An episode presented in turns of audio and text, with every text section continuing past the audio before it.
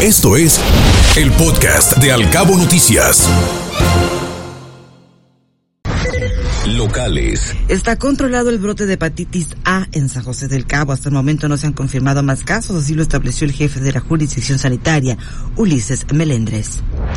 Se busca que las brigadas de salud reduzcan la espera de la ciudadanía y cuiden a la población de los cabos. Los estudios de primer nivel se realizan de forma gratuita, así lo dijo el propio alcalde, Oscar Lex. Y en más información, los Cabos tienen una excelente comunicación con autoridades de Estados Unidos en materia de seguridad, afirma el Fiturca.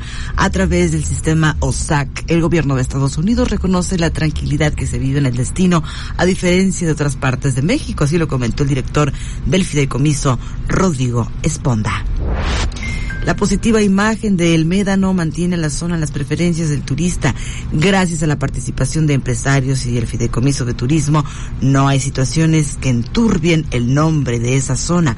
Así lo afirmó el presidente de la Asociación de Empresarios Playa El Médano, Leonardo Perli en Los Cabos mejor y diferente es mejor y diferente a otros destinos gracias al FITURCA, dice el Consejo Coordinador, quien celebró los buenos resultados turísticos que son precisamente obtenidos a través del fideicomiso. Así lo externó el director ejecutivo del Consejo Coordinador, Julio Castillo reactivan en dos escuelas primarias de Los Cabos el programa Papás Vigilantes. Es para prevenir accidentes viales, así como que los alumnos tengan un ingreso y una salida del plantel más organizado y seguro.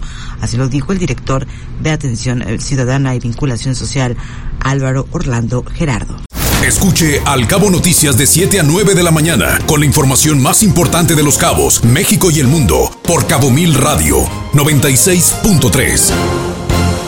Siempre contigo.